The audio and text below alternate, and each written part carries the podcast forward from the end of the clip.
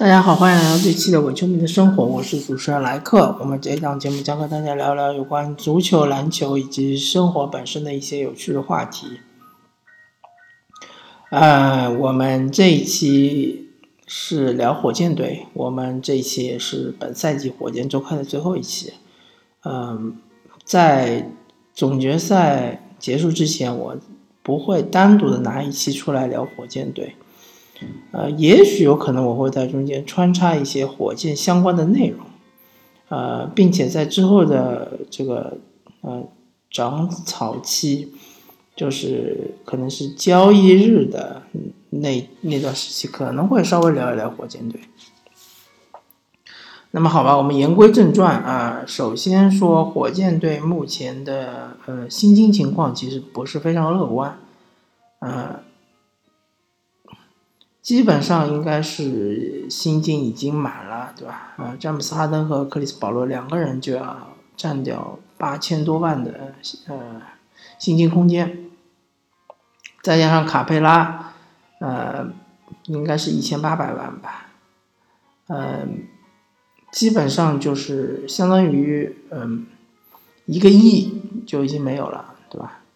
嗯，然后塔克好像应该还有一年的合同，埃里克戈登也还有一年的合同，呃，其他的队员，呃，我就不太清楚会不会留下，啊，豪斯可能会留下，因为豪斯毕竟证明过他在常规赛还是比较好用的。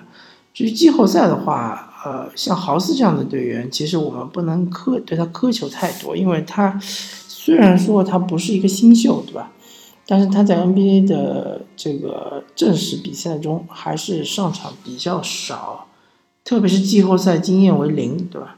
他是一个季后赛的菜鸟，所以说呢，呃，不能对他苛求过多。他能够发挥百分之五十的真实水平，其实已经不错了。那么小李其实是一个相。对来说，一精神属性是比较强的球员，而且是火箭队比较缺乏的这样的球员，而且他的功能性啊，对于火箭也是一种很好的补充。呃，他拥有的这个持球能力是埃里克戈登所不具备的，对吧？然后他的突破能力是克里斯保罗所不具备的。呃，他的三分球啊也还可以，对吧？呃，至少是比起呃三分球退化比较严重的克里斯保罗还是呃更好一点，但是小李的价格可能不会非常便宜，呃，我估计啊，个人估计就是最少应该也是要这个呃全额的中产合同，那么这样一来的话，如果留下小李，基本上就没有什么补强的余地了，接下来就只能底薪淘宝了。呃，香波特我估计是不会留的，除非香波特愿意啊以底薪留在火箭，否则的话应该是不会留。嗯，虽然说香波特在啊火勇大战的这个系列赛发挥很好，对吧？远远超出我们的意料之外，而且，呃，香波特确实是有总冠军经验，对吧？是所有火箭队球员里面，呃，是老实说是季后赛经验最丰富，或者说是，呃。总冠拥有总冠军经验的唯一的一个人，但是香波特留下来的话可能会价格比较高。嗯，鉴于去年阿里扎也没有留下来，巴莫特也没有留下来，香波特应该也不会留下来。啊，其他那些队员，呃，法里埃德啊，或者是像那个，嗯，其他一些队员，内内啊，对吧？呃，内内可能。他的合同应该是，我想一下，应该是呃，还有一年，哪内应该是还有一年三百万的合同，但他这一年合同可能会被交易掉，呃，为了呃，就是少交点税吧，有可能，因为哪内确实，嗯，作用已经不是特别的大了，嗯，就是主力人换阵容呢，基本上，呃。不会有太多的变化，然后接下来就看，嗯，克拉克是不是能顶上来，对吧？还有就是这个阿尔阿尔斯特阿尔斯特因，对吧？啊，哈腾哈腾啊，你我中锋，对吧？一个德国的中锋小伙子，能不能顶上来啊？能不能作为火箭队替补中锋啊，顶一顶卡佩拉的位置？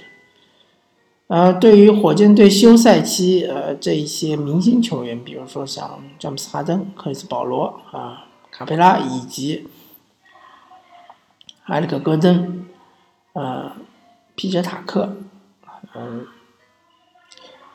呃，如果小李能留下来的话，那么小李算一个啊。这几位都需要提升自己的能力。呃，哈登需要提升的能力，进攻端的话，其实他已经非常全面了，但是他还是有几个短板。第一个就是背身单打。我们想象一下，如果哈登他拥有背身单打的能力，像他这样的身高，他这样的体重，他其实基本上可以打两米。就是他的背身单打上限应该是在两米，两米以下所有的球员他都能单打，对吧？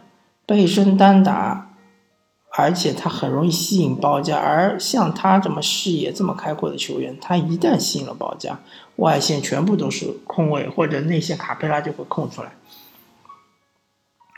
空切就嗖嗖的来了，对吧？如果没有包夹的话，那么卡哈登应该选择向内转攻框或者向外转，呃。翻身跳投，对吧？因为他离篮筐比较近，所以他的翻身单呃背身单打效率应该是非常高的，啊，所以他需要他练啊，需要把这这一手给练出来。詹姆斯哈登需要把翻身单打呃背身单打给练出来，因为有时候真的需要他这么做。嗯，除了背身单打之外呢，啊，詹姆斯哈登，嗯。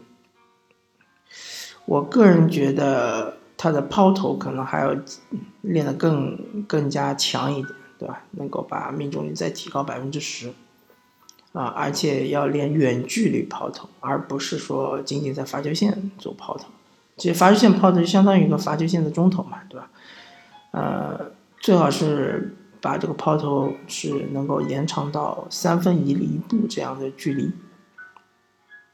这样的话就会大大的加强他的这个攻击性，嗯，最终的最终，我觉得詹姆斯哈登可能需要考虑是不是要减重，当然减重的话对他本身的呃攻击肯定是有影响的，对吧？对他本身的节奏也会有影响，但是呃减重的话呃可以提高他的耐力，对吧？毕竟詹姆斯哈登确实太重了，嗯，很难保证在某一个。需要他的时候，在场上打四十分钟以上，而且能保证效率。他打常规赛是没有问题的，他一场比赛打三十几分钟，对吧？三十三分钟左右，是保持效率是完全没有问题。问题到了季后赛，大家都要靠他，呃，得分都要靠他，助攻要靠他，对吧？控制失误也要靠他。所以说呢，呃，对于詹姆斯哈登来说，可以考虑一下这个问题。嗯，至于其他一些。呃，精神属性方面的，呃，这个东西可能就不能靠休赛期的训练来提高了，呃，啊，我们说克里斯保罗的话，他需要首先保持健康，对吧？嗯，其次，嗯，怎么说呢？嗯，保罗他的爆发力肯定是一年比一年下降，对吧？他需要找到一个更狡猾的，呃，更轻松的一个呃攻击手段。无论你是送出助攻助攻也好，或者你是呃本身得分也好，你需要找到一个，呃，怎么说呃，就是一个不用那么费劲就能把球送到篮筐里面去的一个方法啊。同时，下个赛季火箭应该是要更加对克里斯保罗做出一定的保护，包括背靠背，对吧？呃，尽量不要全部上。包括呃，嗯，比赛时间要严格控制，呃，最好是不要超过三十分钟，对吧？那埃里克戈登啊，就其实很简单，就是这个控球啊，控球，希望戈登还能再练练，把这个控球练得更好，对吧？因为啊，戈登他其实他突破能力很强，但是他控球有时候会失误，失误的话会造成对方的反击。啊，戈登他其实的防守也非常的好啊，所以说呢，呃，而且戈登他的角色并不是一个主攻点，所以他其实他的这些呃攻击方式基本上已经够用了。嗯，对他其实并没有太多的要求，而且其实出于私心来说，埃里克戈登下个赛季是合同年，对吧？再下个赛季，我不知道火箭是不是有足够的筹码能够留下埃里克戈登。我个人认为是很难。嗯，那么皮杰塔克呢？呃，需要提高的地方就是这个底角三分，对吧？底角三分还是要呃练得更准。而且最好是弧顶三分，包括两个四十五度角啊，还是要把这个命中率接近到底角三分。这样的话，塔克就威胁性更强。但是鉴于塔克其实他年龄已经很大了，我们不能对他要求更高，对吧？马上他其实就明年应该是三十五岁了，再后面就三十六岁了，很容易就出现下滑。这个呃也没办法，对吧？呃，我对于卡佩拉其实嗯。有更多的期待，毕竟他还年轻啊，对吧？卡佩拉，呃，其实有两点，第一点，要么你就练出啊持球面面框单打的能力，要么你就把三分给我练出来。啊，虽然卡佩拉的投篮非常非常的难看，对吧？或者说非常非常的尴尬，对吧？呃，你看他的罚球你就知道了，但是。不管怎么说，卡佩拉，你毕竟是拿了将近两千万的年薪的一个超级球员，你必须要为球队做出更大的贡献，而不是场均就拿个七八分，对吧？就拿个五六个篮板，这个是不符合身价的，特别是在季后赛这种关键时刻，啊，所以卡佩拉，嗯，希望，嗯，至少能够练出一项绝技吧，对吧？除了吃饼之外，对吧？嗯，还有就是减重非常重要啊，因为你是无限换防的这个第一道屏障啊。其实你体重加重没有太大的效果，因为重型中锋已经越来越少了。你需要去防那些小个的空位突破手。呃，三分的话，先从底角三分开始练起吧，对吧？把底角三分先练出来，然后慢慢的扩展到弧顶三分，扩展到四十五度角。呃，面框单打的话，这个控球啊。控球把它练出来，呃，像你这样身高的人，并不是不能控球，对吧？凯伦凯文杜兰特就是能控球的，啊，格里芬也是能控球的，对吧？格里芬虽然说比卡佩拉稍微矮一点，啊，但格里格里芬刚刚进联盟的时候，也不是以控球见长的呀，对吧？他刚进来的时候也是一个扣将，也是打内线的，也是内线的一个巨兽，但逐渐逐渐他就把控球给练出来。卡佩拉要发挥你灵活的特点，对吧？嗯，背身的话也要练，对吧？嗯，但是背身鉴于你是体重不是非常重，所以说背身可能效果不是特别好，还是面框更有用一点。嗯，小李的话，如果他能留在火箭的话，希望，嗯。小里弗斯能够，嗯，呃，把他的组织能力更能够提高一点，对吧？比如说他突破到内线之后，能够，呃，视野更开阔一点，能够把球传出来。还有他的防守，防守的话，防守技巧要还是要打磨，对吧？经常会出现一些不必要的犯规，啊，这个东西你就要向塔克学习，对吧？向嗯保罗学习。向戈登学习，对吧？啊，尽量减少一些无谓的犯规，尽量减少让对手上罚球线的机会。嗯，那么我们呃现在来总结一下啊，本赛季火箭队的表现，应该说是一个嗯低开高走，在呃在下滑这么一个趋势。那么低开呢，就是开局打得非常不好。这主要是因为安东尼的加入，啊，破坏了整个化学反应。我并不是指责安东尼，我只是说，火箭队当时去招募安东尼的时候，啊，他并没有想到，嗯，可能会出现的这个问题，嗯，但是，最终确实是出现了这个问题。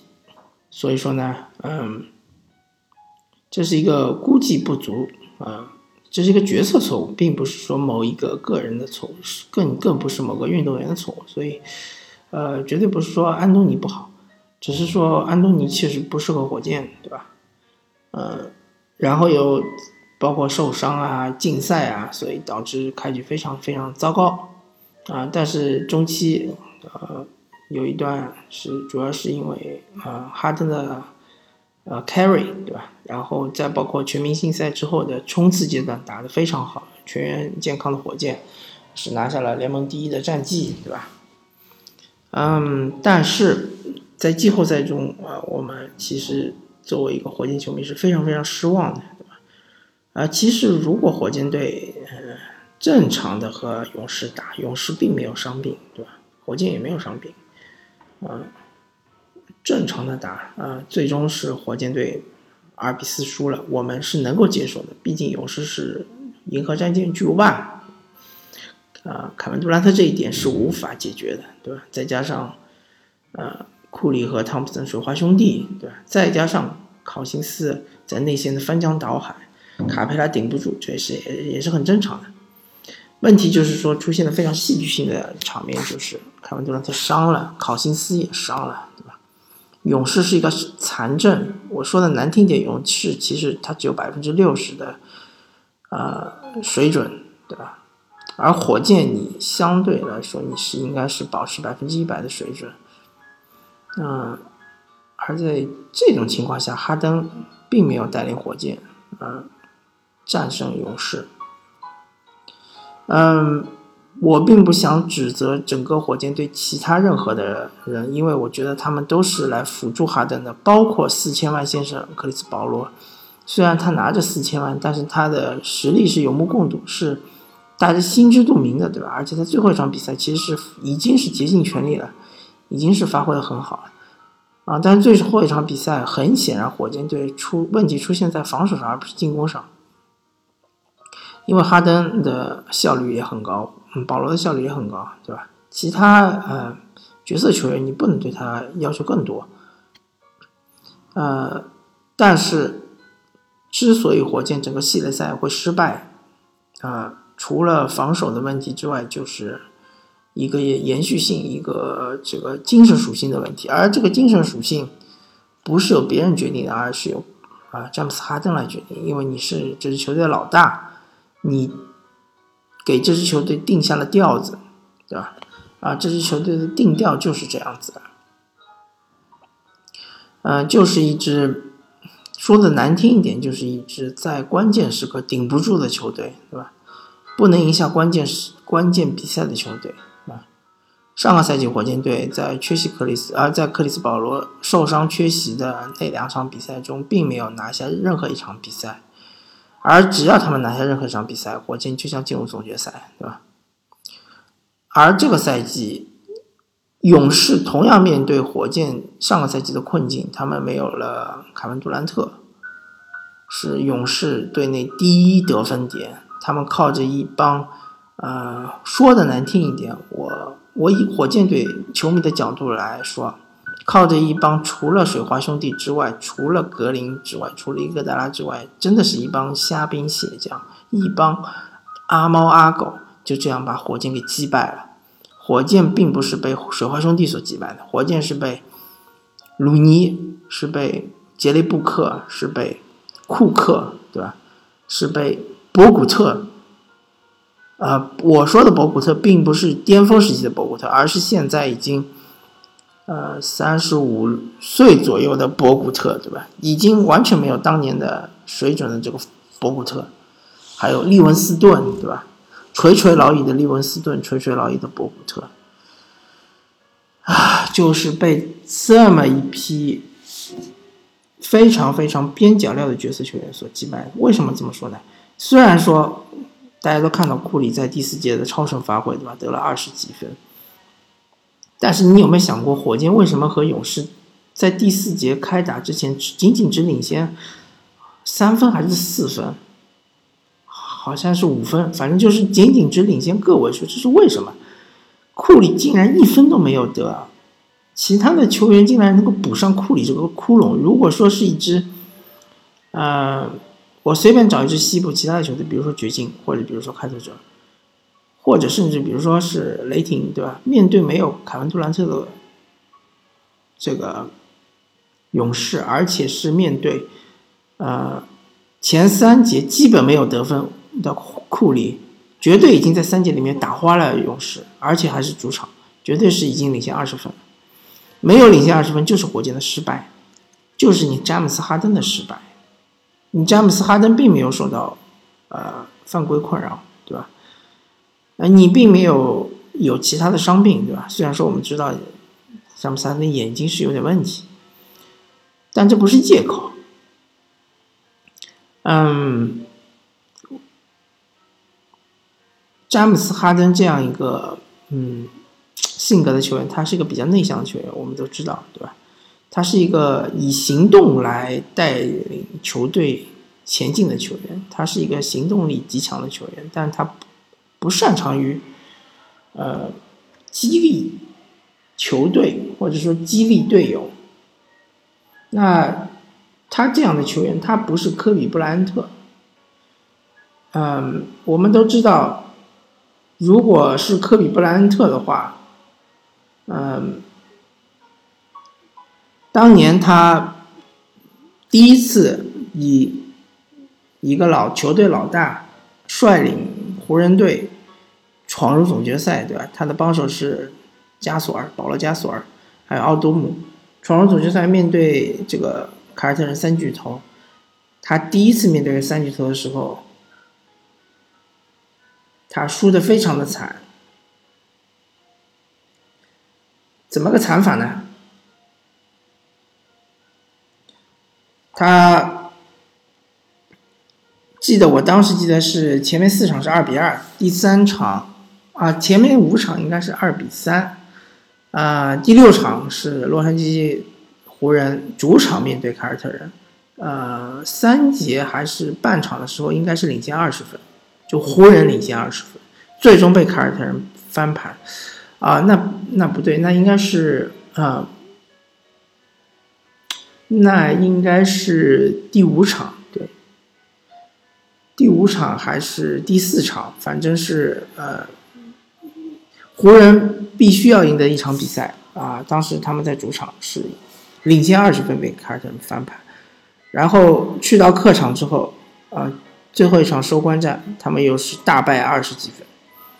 所以，科比布莱恩特当时他内心是非常煎熬的，他是一个非常非常憎恨失败的一个人，他非常的痛苦，但是他痛定思痛，他第二个赛季以非常强势的表现反弹，而且他在中途的时候，甚至于是右手啊手指骨折，他并没有去做这个手术，把这个断掉的骨头给接回来。而是通过一个保守治疗，把两两个手指给绑在一起，限制这个骨折的手指的移动，然后坚持的把这个赛季打完，最后再在总决赛再次面对凯尔特人，他和凯尔特人，他的湖人和凯尔特人激战七场，最后一场第七场在湖人主场拿下凯尔特人，复仇成功，对吧？大家要知道这个手指骨折。你可能打比赛的时候真的没有什么太多的感觉，因为比赛的时候肾上腺素呃分泌的比较厉害，呃，相当于是一个麻醉的作用，对吧？但是你一旦不在比赛的状况下，你在一个呃平时的状况下，甚至你在睡觉的时候，你都会疼得非常厉害。这个东西我就不知道科比布莱恩他是怎么坚持下来的，他是靠这个强大的信念，对吧？但詹姆斯哈登很显然，他不是科比布莱特这样的性格，他不是这样一个领袖，他不会去，呃，指责、训斥或者是怒骂那些出工不出力的队员，对吧？他不会这么做，他是一个很安静的领袖，嗯，他是默默的在做一些，嗯，他是在默默的做一些事情的这样一个领袖。嗯，所以说呢，嗯，最终当遇到了一个嗯非常非常大的一个困难需要翻越的时候，他不能带领球队翻越过去。那么我们再举另外一个例子，就是这个德克诺维斯基。德克诺维斯基其实和詹姆斯哈登是有点像的，这两位领袖都是呃比较腼腆、比较内向，呃呃，但是内心是比较坚强的这样的领袖，对吧？那诺维斯基也遇到了很大的挫折，他这个第一次进入总决赛的时候，主场二比零领先，对吧？然后就被热火队连扳四局，而且。呃，独行侠这一方面或者独行侠球迷是非常非常不屑这这个系列赛的，认为韦德是受到了裁判的关照，对吧？啊，我只是引用啊，我个人并没有呃说这种评论或者说这种想法。那么，当独行侠第二年想要强势反弹，想要卷土重来说，他们确实在常规赛做到了，他们得了六十七胜，对吧？啊。拿到了常规赛第一，然后诺维斯基拿到 MVP，但是非常讽刺的是，他们第一轮就被黑八，被勇士黑八。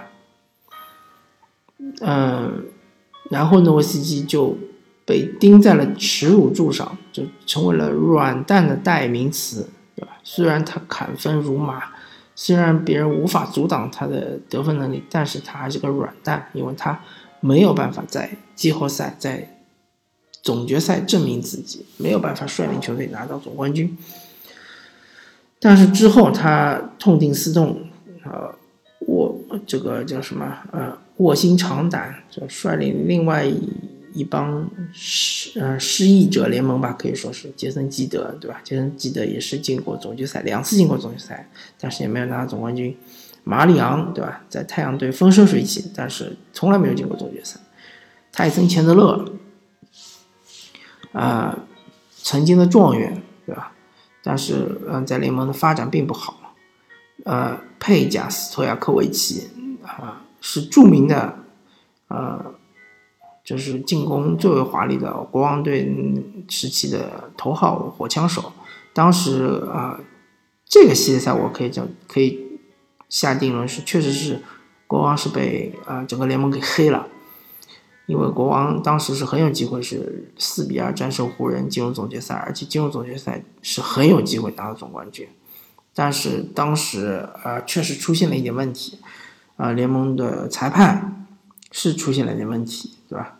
作为一个湖人球迷，我在这里不得不承认，对吧？国王队真的就是整个一支非常好的团队就这样被毁了，被整个联盟给毁了。佩加斯托亚科维奇，他也是处于一个呃退役边缘的这样一个球员，就有这么一批人，还包括杰森特里。杰森特里曾经是呃老鹰队的老大，但是没有办法带领老鹰队走得更远。他自愿啊降低身价了，啊降低身份来到了独行侠作为这个诺维斯基的辅助。这么一批众志成城的辅助的球员，辅助诺维斯基，最终。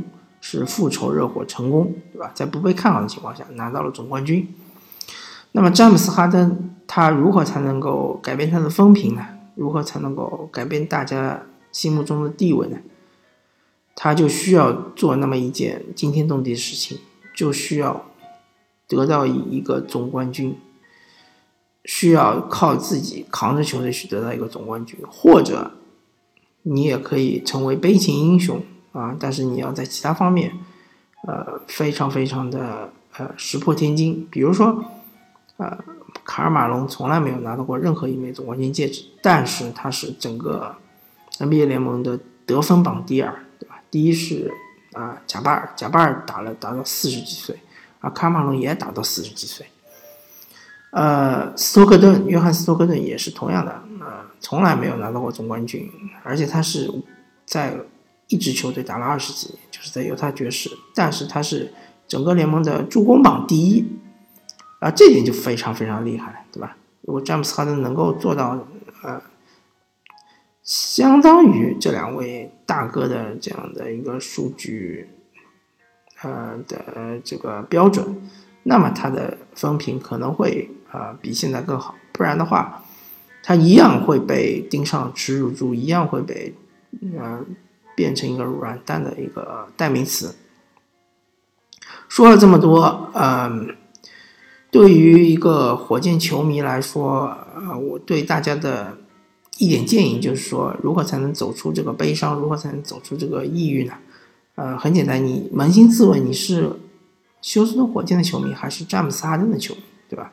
其实这两个现在当然是不可分割，但是今后是可以分割的，因为火箭的历史那么长，哈登的职业生涯不会永远持续下去。呃，火箭现在的气质是由哈登的气质来决定，但是火箭以前的气质并不是，对吧？曾经的姚明，曾经的麦迪，呃，曾经的。弗朗西斯曾经的大梦阿拉朱旺，今后可能还会有啊其他的啊更好的球星，对吧？嗯，如果我们能够跳出这样一个圈子，对吧？我们能能够嗯想清楚，如果我们仅仅是火箭球迷而不是哈登球迷，那么我们就可以看到哈登仅仅是火箭的一个过客。呃，我们可以对他保持一定距离来看火箭队的这个成绩，对吧？嗯，不会，火箭不会永远是没有办法冲西部的，对吧？火箭今后可能会有机会，可能会会由于某一个新秀的突然的爆发，对吧？嗯，导致火箭之后可能会拿到总冠军。所以说呢，啊，不必特别的悲观，对吧？希望大家能够乐观的看待这个问题。哈登也有可能会再次蜕变，对吧？啊，哈登已经给了我们这么多惊喜，希望他能够再次给我们惊喜。我特别希望他能在精神属性上，呃，更加的强硬，对吧？特别是对那些伤害过他的人，或者是伤害过他球队的其他球队，更加的强硬，啊，击败他，对吧？嗯。好吧，那么这一期呢聊的挺多了，感谢大家收听这期伪球迷的生活的火箭周刊，啊，下期再见，拜拜。